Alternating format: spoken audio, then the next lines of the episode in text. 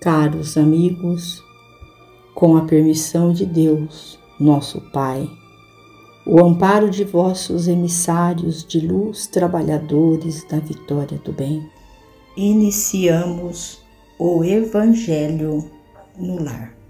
Rogamos a Jesus, nosso Mestre, a Maria de Nazaré, nossa mãe amorada, o amparo, a sustentação necessária para que não sucumbamos diante das provas que a vida nos apresenta, sejam elas de ordem física ou moral. Em especial, vibremos por todos aqueles nossos irmãos que enfrentam as intempéries da natureza, os terremotos, as enchentes que têm ceifado tantas vidas, e também as guerras provocadas pelo próprio homem. Que as nossas orações possam chegar a cada coração em sofrimento estejam eles na dimensão física ou espiritual. Do livro Família. Em família. A família consanguínea é lavoura de luz da alma, dentro da qual triunfam somente aqueles que se revestem de paciência, renúncia e boa vontade. De quando a quando o amor nos congrega em pleno campo da vida, regenerando-nos a sementeira do destino.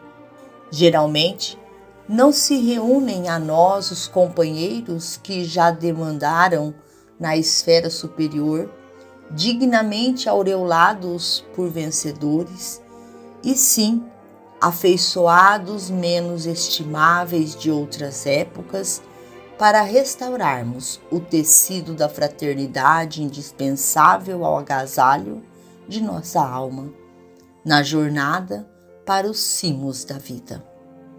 Muitas vezes, na condição de pais e filhos, cônjuges ou parentes, não passamos de devedores em resgate de antigos compromissos.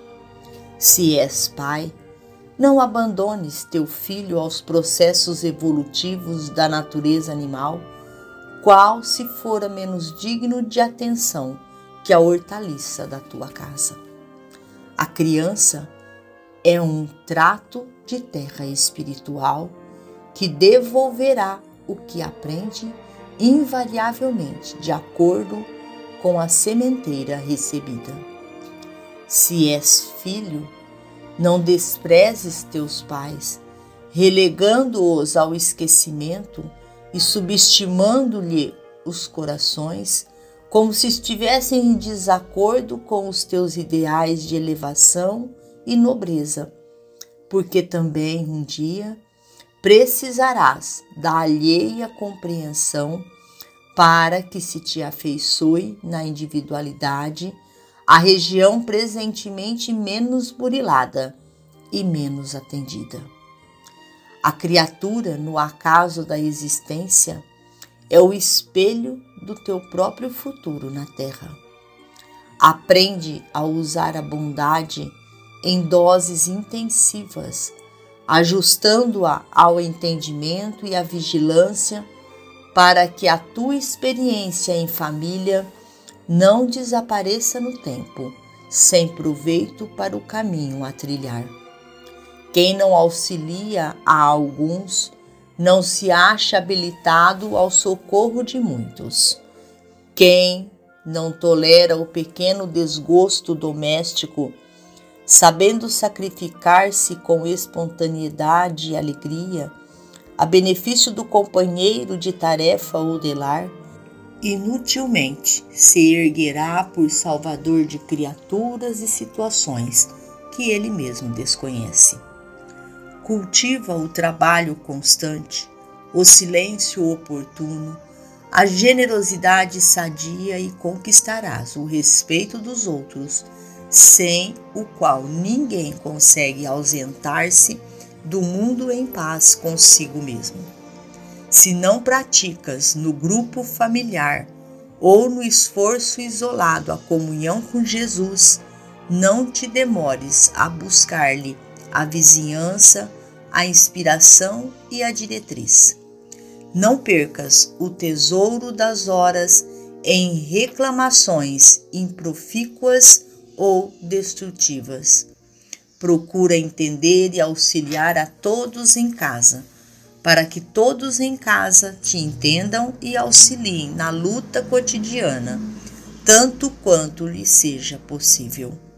O lar é o porto de onde a alma se retira para o mar alto do mundo. E quem não transporta no coração o lastro da experiência dificilmente escapará ao naufrágio parcial ou total. Procura a paz com os outros ou a sós. Recorda que todo dia é dia de começar. Emmanuel. Finalizamos ao Evangelho agradecendo a Deus, a Jesus, a Maria de Nazaré, nossa mãe amorada, e aos nossos irmãos trabalhadores da vitória do bem. Que a paz do Mestre Jesus esteja com todos nós e até amanhã, se Deus assim o permitir.